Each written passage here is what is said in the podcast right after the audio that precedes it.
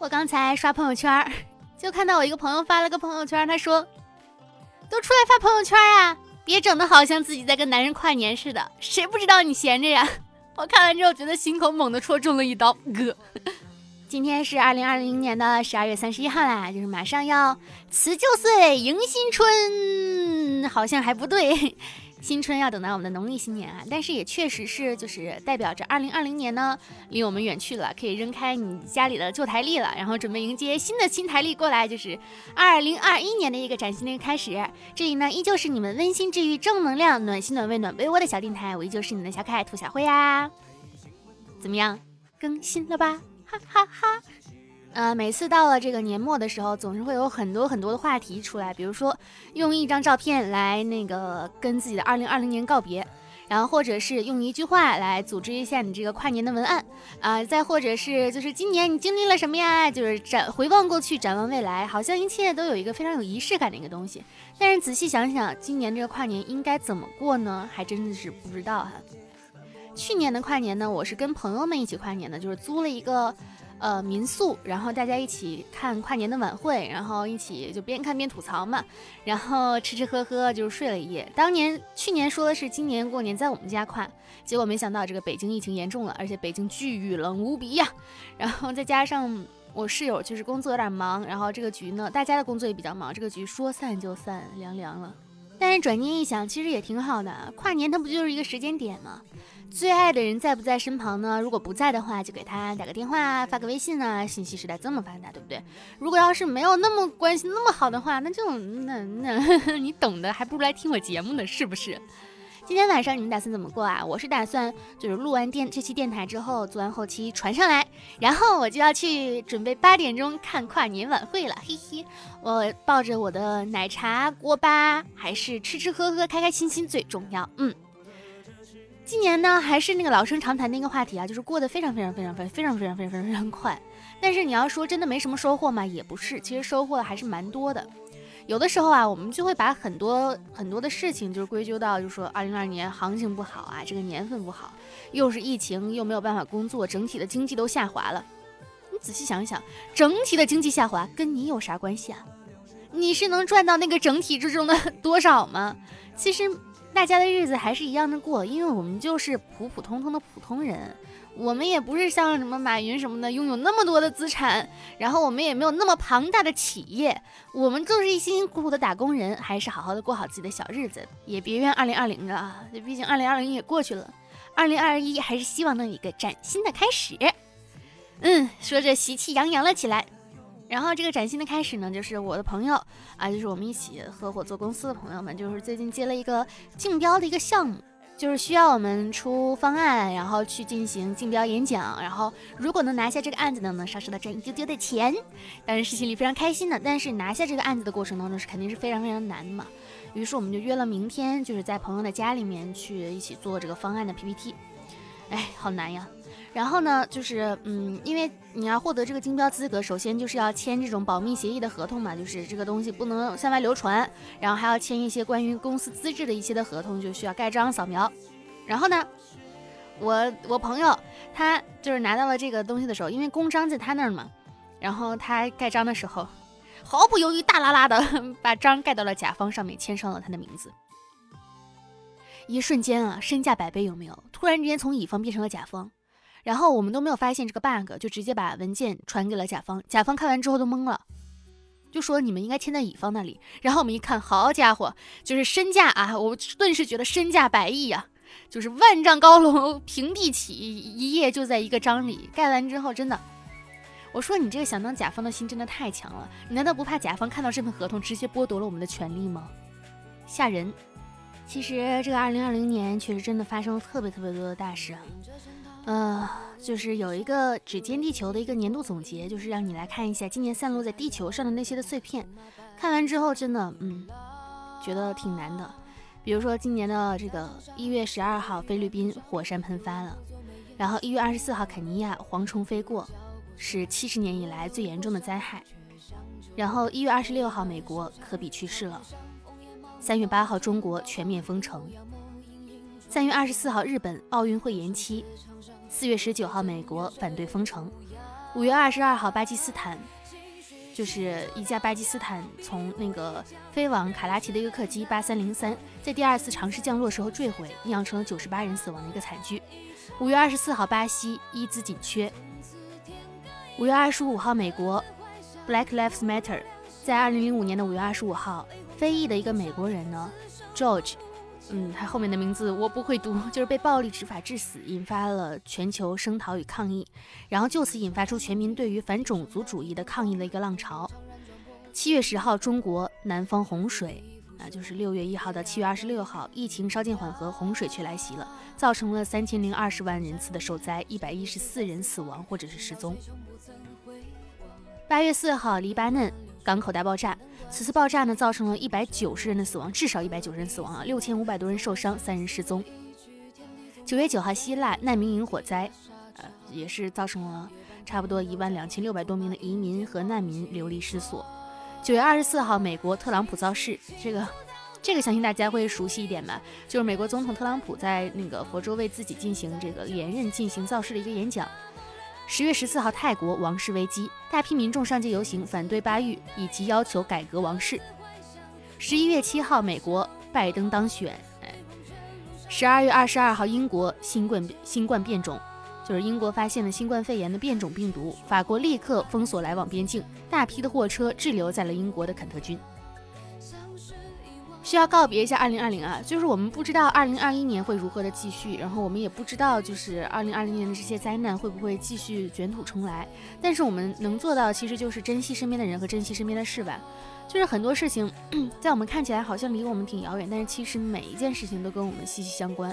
我们发生了这么多的事情，其实也并不仅仅是二零二零年这一年这么的艰难，其实每一年都会发生各种各样的重大的灾难的事故，或者是。各种各样大事，但是在身边当中的各种各样的温暖呢，也还是会长存的。只是一年的时间，我们仿佛经历了很久很久，但是这一年的时间对于我们来讲，又都是过得非常非常的快。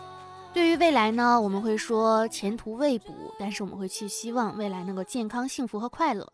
经过这一年呢，我们会明白就是健康有多么重大的一个意义。经过这一年，我们也会知道身边的人在身边是一个多么好的一个愿景。快乐、健康、幸福真的很重要。就是虽然我们会还是会经历各种各样的失败呀、迷茫啊，也还会遭遇到，哪怕不会像世界级灾难那么大的灾难，但是也会有一些对我们的心灵、对我们的生活造成严重影响的一些灾难。我们还是会面临这样的各种各样的困难和挑战，但是我们却希望在未来，不是不只是二零二一年，也就在二零二二年、二零二三年，在未来的每一年、每一天、每一时、每一秒、每一刻，我们都能够有着和恶龙斗争的准备以及信念和信心。因为北京疫情最近又严重了嘛，然后北京最近是在号召大家就是留在京过年过年，就是尽量不要有这个人口的流动和输出嘛。但是其实大家也知道，就是过年啊，对于中国人来说，真的春节是一个比较重要的一个节日。就是你像我们这种打工人，就流离失呃不是流离失所，像我们这种打工人，可能就是独自过年，孤苦伶仃和离开北京回家团圆过年呢。大家心中肯定还是向往着能够回家过年的。但是有的时候吧，确实也真的是不知道一个疫情是一个什么情况。我妈就给我发微信，她说那个，你要不赶紧回来吧，你赶紧回来，然后那个我们就把你 送去家里头，然后我跟你爸在公司上班。然后其实你说想不想呢？你肯定还是想的。但是确实你在年前还有很多的事情没有做完，你的手头上的工作，因为确实已经怠多了一年了。你这现在到年底，你再不努力冲一下自己的 KPI 吗？就是。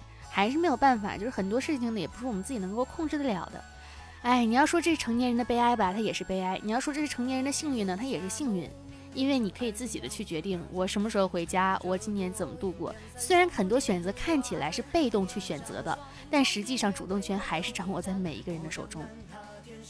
我今天晚上准备看那个跨年晚会嘛，我准备看的是那个嗯 B 站的，就是因为。我去年觉得他们的跨年晚会就是很尊重年轻人的热爱，就是没有什么，就是每一个节目啊，看起来都是就是很符合我心中的一个标准。他们很尊重舞台，很尊重我们的喜好，目的又很明确，就是目标又很明显，就受众人群就是这一批，看起来呢也会非常的爽快。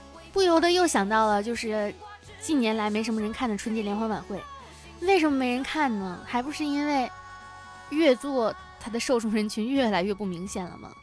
他的节目每一个就是每一个每一波人群他都想打到，然后每一波都没有打到，最后现在连放一个背景音都不会像以前一样循环的播放了。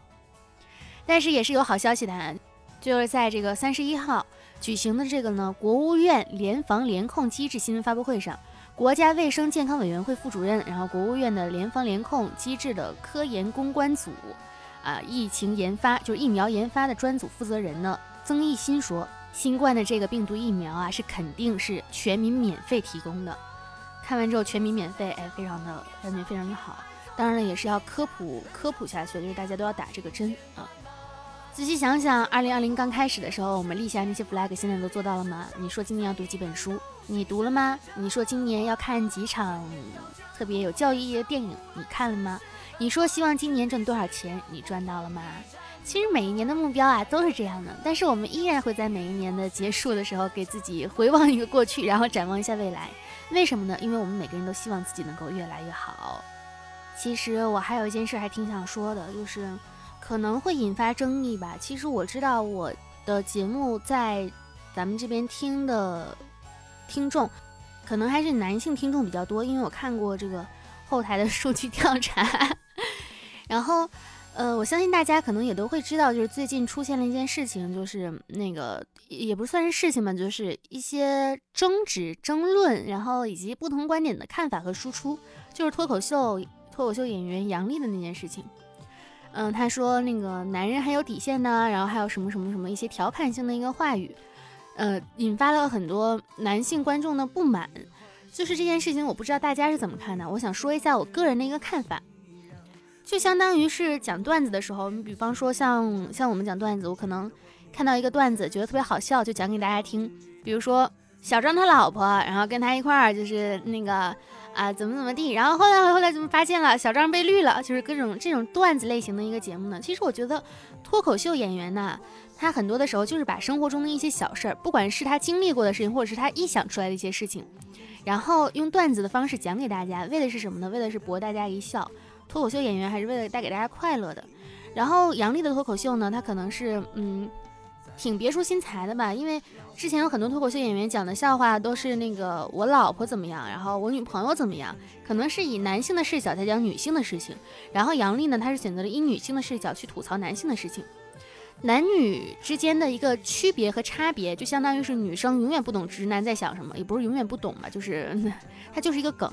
然后也相当于男生永远不想想不明白，我女朋友为什么会这么想，为什么会这么讲呢？它其实就是求同存异的一个过程，大家互相会有那种不理解的一个点，然后通过这种段子啊，或者是一些想法讲出来之后，大家会觉得啊，原来是这么一回事儿，原来我这么做不能讨他欢心吗？就是不管这个他是男他还是女他。然后呢，呃，讲我个人认为，就是脱口秀这件事情讲完之后，其实是仁者见仁的一件事情。就是你讲脱口秀本身就是相当于是在讲段子，就是没有必要把自己带入其中。你真带入其中了，你觉得自己也闹心，然后你看他也不顺眼。说白了就是，如果你不喜欢听他讲，那就不要听他讲。然后你要是喜欢听他讲呢，你就听他讲。然后就算是喜欢听他讲，也不要宣扬这种男女对立的一个氛围。以前可能会有这种重男轻女的一个思想，然后现在有那种极端女权的出现呢，就会变成极端的抨击男性。我觉得这样也不好。其实男女平等真的就是已经可以了，在我们当代这个社会，已经是比早年的时候要好了很多。很多时候，其实很多的想法，你不一定非常极端，不一定非常的对立，然后也不一定非要去钻那个牛角尖儿。很多事情我们自己看开了，看明白了，自己明白自己舒坦了，什么都重要。还是想说，就是不要在网上去做键盘侠，因为。嗯，也没有办法去真的让自己心里舒坦，还会让别人心里也不痛快，就出力不讨好这个事儿干的没必要，是不是？这个事情呢，就是造成了很多人的一个看法，很多人的发生。然后我看完之后，其实心里觉得挺悲凉的。都二零二零年了，为什么大家还是还会还会在为这种事情进行争讨和争执呢？这件事情明显就是要站站在一个中立的角度去看的呀，就不能太偏颇。我今天在这里讲这个事情，也不是说在为谁说话，我就是觉得，呃，希望大家都能为自己考虑一下，就是为自己考虑一下。我觉得真的，真的，真的，真的，玩笑呢就当玩笑，段子就当段子，就什么都不要往自己身上带入，太累了。就像余华说的那样，就是我不再装模作样的拥有很多的友人，而是回到孤单之中，以真正的自我开始新的一个生活。是不是觉得这段接的有点突兀？是因为我想转一个话题，然后我又不知道从哪里转入。就是，嗯，唉，我最近身边有朋友，然后他呢就陷入了这种被迫社交之中，就是有人过来老问他说来一起出去玩，一起出去玩，但那些人呢又明显带着目的的。我就跟他说，我说是这样的啊，你看他们是带着目的去接近你的。我不讨厌目的明确的人，但我讨厌他明明目的明确，却要装作我跟你当朋友的样子去接近你，是不是很烦？你还要陪他演出，演出费多贵呀，是不是？就是身边会有很多这种。需要去虚假社交，然后你又哎，你你这种虚假社交，你又投入了精力，然后你又得不到利益，你连金钱也得不到，你甚至得不到一份真心的关系，多累呀！所以还不如回归到孤独当中呢，对吧？前面说了很多丧的事情，还是要分享一些温暖的一个事情的。温暖自在人间，就温有很多事情还是让我们觉得非常开心的。比如说你今天听了我的电台节目，你开心吗？不开心。我今天都讲的是什么玩意儿？我还在这里嗯逼逼来来逼逼来来逼逼来来，谢谢你，现在已经听了十五分钟了，十六分钟了。想要避开所有的苦难和不必要的麻烦，真的是特别的难啊！这个复杂的社会里面呢，我们能不能去做一个被人宠爱的一个快乐小孩呢？如果没有人宠爱你，你就自己宠爱你自己吧。呃，我朋友跟我说，就是因为。年龄现在我已经二十六岁了嘛，其实其实你想二十六岁距离十八岁，跟距离三十岁肯定是距离三十岁更近的，就是然后我就问我朋友，他比我大一点，我说你有没有到三十岁的实感？他说没有，我说为什么？他说因为他的心中充满着热血漫画，他说他觉得还能为这些二次元而热血，他就永远都不会老。然后这个时候我觉得他说的真的很对。然后我最近采访了一些嘉宾，也是非常喜欢二次元的一些事情，就是漫画啊什么的。我就觉得，就算我二十岁、三十岁，哪怕我到了四十岁，我心中还是希望我能够在一个童话的一个世界里，爱着我所爱的人，然后爱着我所爱的事，然后为很多事情而感动，为很多事情就是不会再让我自己的心底平静。那样的我呢，就一定还是快乐的，不会是孤独的。然后在节目的最后呢，我也说一下我自己的二零二一年的心愿吧。啊，我先总结一下我的二零二零年吧。我的二零二零年在事业上 没有特别的有成，但是也没有拉垮，就是还是在稳步的进行当中。二零二零年呢，有丧过，然后有舒坦过，有焦虑过，呃，也开心过。朋友呢还是那些，但是也认识了一些新的朋友。嗯，电台呢总是更的断断续续的，这是我需要改进的地方。然后，嗯。二零二零年，有亲人去世，也有新生命的到来。嗯，做了一些以前不敢做的尝试，也取得了自己比较满意的一个结果。还是有很多很多的不足，但是我相信一定会越来越好。我希望我的二零二一年呢，能够遍地开花，就是希望我的二零二一年呢，能够。健康，亲人健康，朋友开心。嗯，听我节目的小伙伴们呢，能够收获很多很多的快乐和幸福。也希望我怎么说着说着有一种普度众生的感觉，但是是实打实的，从发自内心的希望，就希望大家都能开心，因为开心真的太重要了。然后我希望，嗯，越来越好吧，真的是越来越好，就是。不要再往回退了，越来越好吧。肯定也是会有很多的焦虑啦，焦虑这个事，我相信焦虑是跟我们的成长是亦步亦趋的。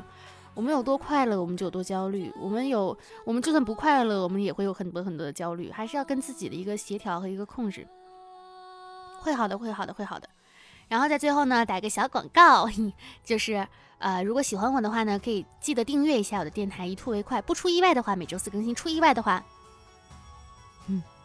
我安静如鸡，然后喜欢我们节目呢，想加入节目交流群，可以添加 QQ 群五二四六三一六六八五二四六三一六六八。如果想关注我的个人生活呢，呃，可以关注我的新浪微博“浮夸的大哥兔小慧”，浮夸的大哥兔小慧，嗯，就是会发一些我的照片啊什么的，那就对吧？就是如果颜控的话就别看了，就那样吧。也会发一些我日常配音的一个广播剧什么的，就是喜欢的话可以来关注一下，增加一个互动，显得我很有人气的样子，然后就能接广告接到手软。想多了。昨天有合作方过来找我，就是那个说希望我不要太浮，可以多接接广告。我心想不是我太浮，还是没有广告来找我。然后反正就是希望大家越来越好吧。然后嗯，点击一下评论吧，然后可以跟我说一下你今年过得怎么样，希望未来怎么样。然后嗯，就这样吧，我准备去看 跨年了，拜拜，新年快乐！这是我们二零二零年最后一期节目了，我们下周四不见不散，拜拜。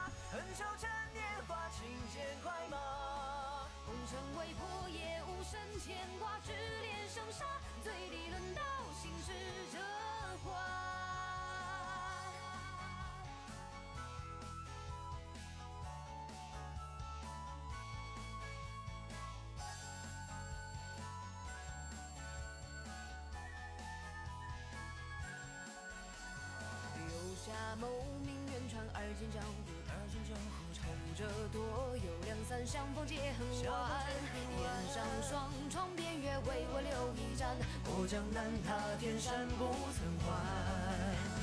剪影片，血光寒，似鬼亦似仙。说书人，应笑我疾风也如电。凭针写如明月，今月别时绝。